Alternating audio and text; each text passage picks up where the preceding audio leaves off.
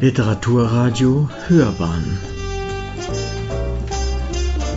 Abseits vom Mainstream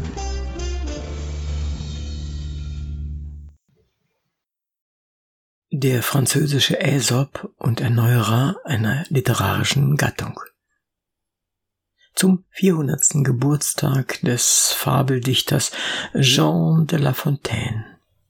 Eine Würdigung von Manfred Orlik.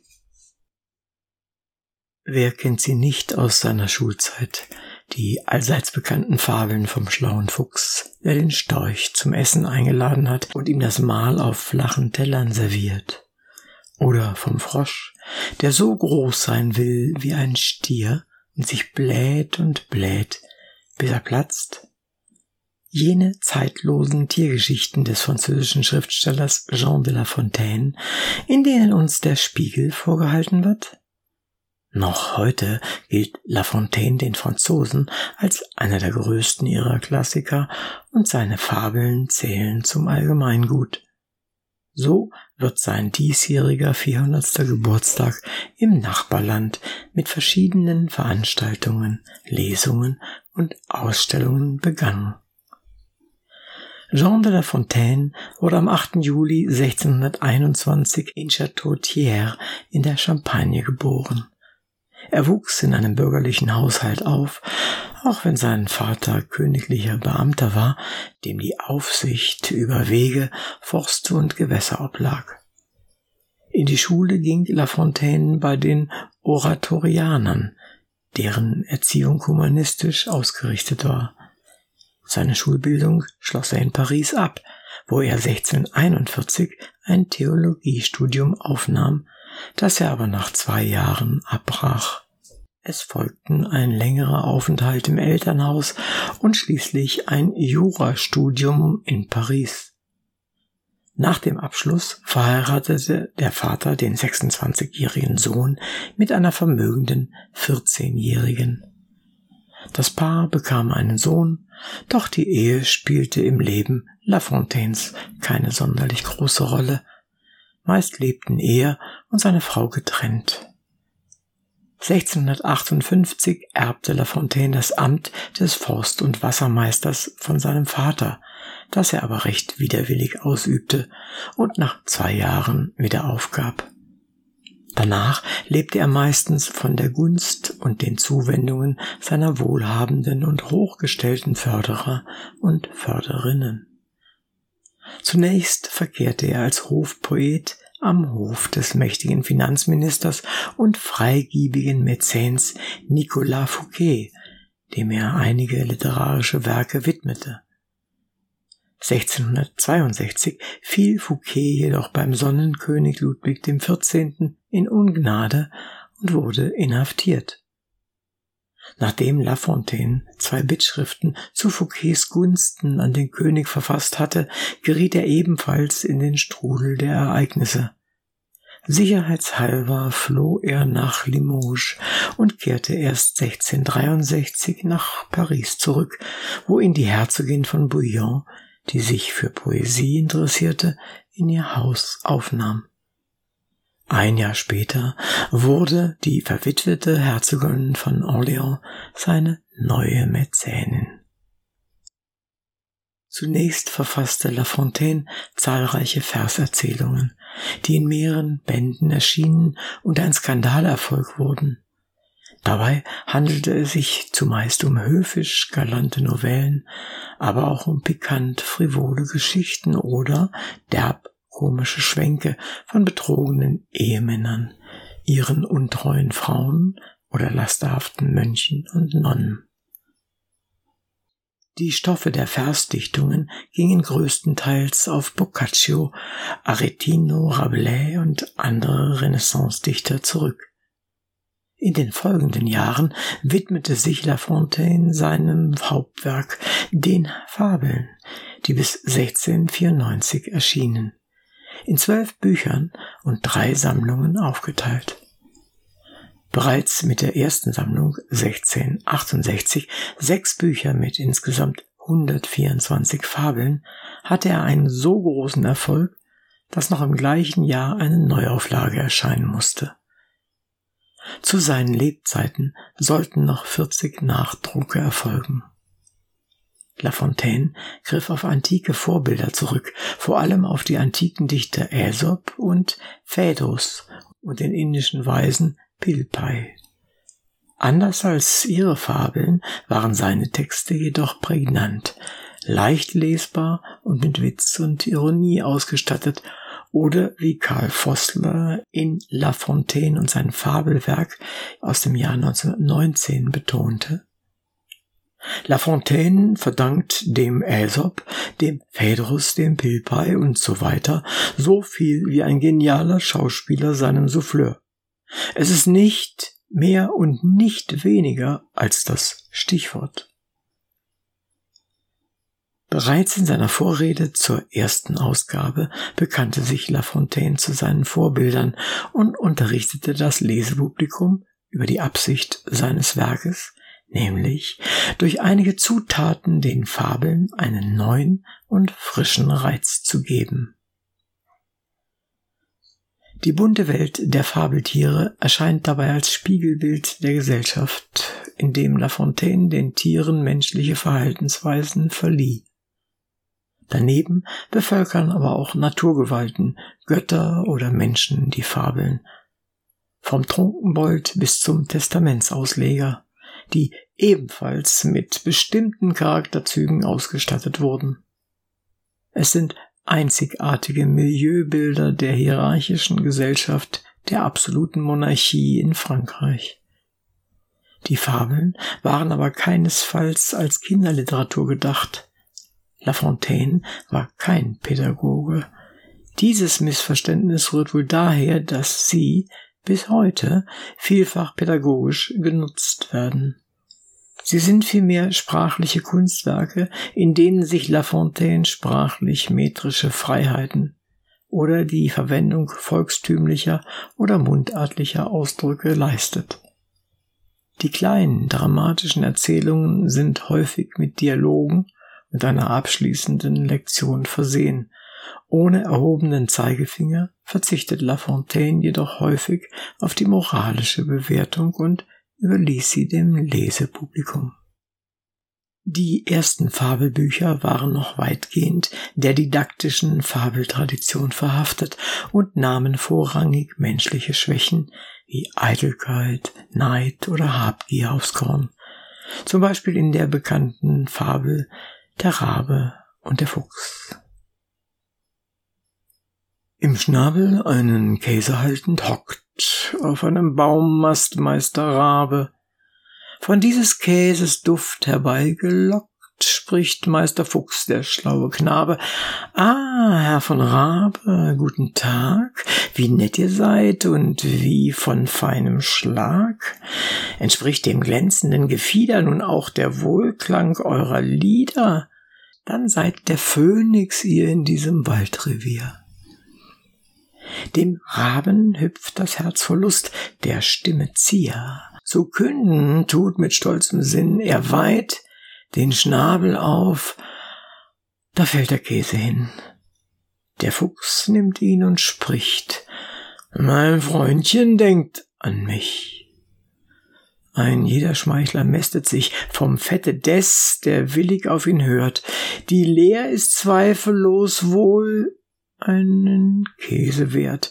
Der Rabe scham und reuevoll schwört etwas spät, dass niemand ihn mehr fangen soll. Mit hinterlistigen Schmeicheleien, ohne eine Aufforderung zum Gesange, gelingt es dem schlauen Fuchs, dem eitlen Raben den Käse zu entlocken, dieser wähnt sich als Nachtigall und muss sich am Ende seine eigene Torheit eingestehen. Doch selbst der trickreiche Fuchs ist nicht gegen eine List gefeit, wie die Gegenfabel mit dem Storch beweist. In der Löwe und die Mücke hat der Übermütige das Nachsehen. Der arme Leu wird von zahllosen Mückenstichen regelrecht gepiesackt, dass er sich vor Wut und Schmerzen fast selbst zerfleischt. Am Ende jedoch wird der triumphierende Quälgeist selbst Opfer einer Spinne. Die Fabeln der zweiten Sammlung ab 1678 sind meist länger, dichterisch aufwendiger ausgeschmückt und erinnern mit ihren Motiven häufig an die Erzählungen aus Tausend und eine Nacht. Daneben trat vor allem in den sogenannten Löwenfabeln die Gesellschaftskritik deutlicher zutage. In verhüllter Form sprach La Fontaine hier die Willkür und die Kriegspolitik des Königs, Rechtsverletzungen oder die Ohnmacht der Schwachen an. Bereits im ersten Fabelbuch findet sich in Kalb, Ziege, Schaf und Leu als Handelskumpanei solch eine versteckte Anklage. Kalb, Zieg und Schaf im Bund mit einem stolzen Leuen. Als Gründer bildeten in grauer Vorzeit Tagen genossenschaftlich sie einen Handelsverein. Gewinn sowie Verlust zu gleichem Teil zu tragen, auf dem Gebiet der Geiß fing einst ein Hirsch sich ein. Zu den Genossen schickt die bittere Ziege in Eile. Sie kommen und der Leu, indem er um sich blickt, spricht, wir sind vier, drum geht die Beute auch in viere Teile. Zerlegend darauf den Hirsch nach Jägerart geschickt, nimmt er das erste Stück für sich und mit Behagen spricht er, das kommt mir zu, weil ich euch zum Gewinn als Leu der Tiere König bin. Ja, dagegen ist wohl nichts zu sagen. Von Rechts wegen fällt mir zu das zweite Stück. Dies Recht des stärkeren Recht heißt in der Politik als tapfersten wird mir das dritte wohl gebühren. Wagt einer jetzt von euch das vierte zu berühren, so wirke ich ihn im Augenblick. Diese Fabeln, stets ein Spagat zwischen Kritik und Loyalität, stellten eine maskierte Satire dar, die sich gegen den Absolutismus und den Hofstaat von Ludwig XIV. richtete. Trotz der zeitgenössischen Brisanz war La Fontaine kein politischer Dichter oder gar ein heimlicher Widerstandskämpfer. Als Edelmann im Dienst verschiedener Mäzeninnen war er vielmehr auf die Gunst der Herrschenden angewiesen. So widmete er seine Werke dem Umkreis von Ludwig dem 14., zu dem er aber niemals Zugang hatte und der seine Aufnahme in die Akademie Française, zu der es schließlich 1683 kam, immer wieder hinausgezögert hatte. Als 1675 seine Nouveau Conte erschien, fanden entrüstete Kritiker und Moralapostel beim König Gehör und der Auswahlband wurde verboten. La Fontaine musste sich sogar vor der Akademie Française entschuldigen. Freunde, die nach England ausgewandert waren, versuchten ihn zu überzeugen, sich in London niederzulassen. Doch 1692 erkrankte La Fontaine schwer. Drei Jahre später, am 13. April 1695, starb er in Paris und wurde auf dem Friedhof der Saint-Innocent beigesetzt. La Fontaine war ein Erneuerer der Fabel, indem er der Gattung eine neue Vielfalt eröffnete. In der bereits erwähnten Vorrede sprach er die Hoffnung aus, Vielleicht erweckt meine Arbeit den anderen die Lust, das Unternehmen weiter fortzuführen. Dieser Lust kamen im 18. Jahrhundert Christian Fürchtegott Gellert, Gotthold Ephraim Lessing oder der Russe Ivan Andrejewitsch Krylov nach, als das lehrhafte Genre mit seinen moralischen und sozialkritischen Unterweisungen den poetischen Intentionen der Aufklärung entsprach. Im 20. Jahrhundert waren es unter anderem Bertolt Brecht, Rudolf Kirsten, Wolf Dietrich Schnurre oder Helmut Arnzen, die mit ihren Fabeln die Schwächen der modernen Gesellschaft aufzeigten. Zum 400. Geburtstag von La Fontaine hat der Anaconda Verlag seine sämtlichen Fabeln herausgebracht. Darunter auch solche, die vom Autor nicht in seine zwölf Bücher aufgenommen bzw. gar nicht veröffentlicht wurden. Ein Gewinn, denn in den letzten Jahren erschienen zumeist nur ausgewählte Fabeln nach pädagogischen Gesichtspunkten. Die Übersetzung einschließlich der Vorrede, stammt von Ernst Dohm und Karl Gustav Fabricius. Ausgestattet ist die Ausgabe mit den Illustrationen des französischen Lithographen Jean-Jacques Granville, der 1837 zu den Fabeln La Fontaines 300 Illustrationen und Vignetten schuf. Mit diesen karikaturistischen Zeichnungen, später auch mit den Illustrationen des französischen Grafikers Gustave Doré, wurden La Fontaines Fabeln im 19. Jahrhundert bekannt und kommerziell erfolgreich. Die Neuerscheinung Jean de La Fontaine von Tieren und Menschen dagegen kommt in der Form einer unkonventionellen kleinen Enzyklopädie daher. In 182 informativen Texten werden die vielen Facetten von La Fontaines Leben und Werk vorgestellt. Ergänzt mit Kurzbiografien seines Umfeldes sowie kompakten Analysen von Fachleuten und Berichten von Zeitzeugen. Mit einigen Fragestellungen wie Was ist eine Fabel oder Wovon sprechen die Fabeln? richtet sich die Neuerscheinung auch an jugendliche LeserInnen.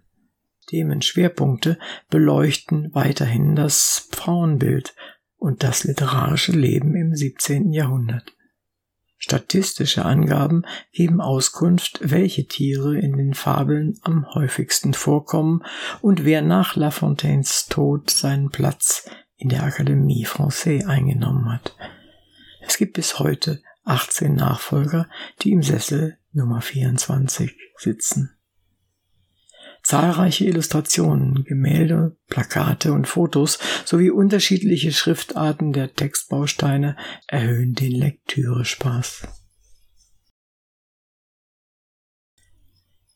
Sie hörten der französische Aesop und Erneuerer einer literarischen Gattung. Zum 400. Geburtstag des Fabeldichters Jean de La Fontaine eine Würdigung von Manfred Orlik. Es las Uwe König.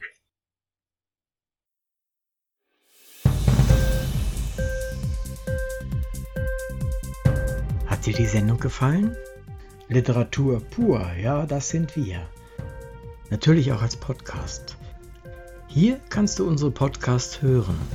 Anchor, Spotify, Apple Podcast, iTunes, Google Podcasts, radio.de und viele andere mehr.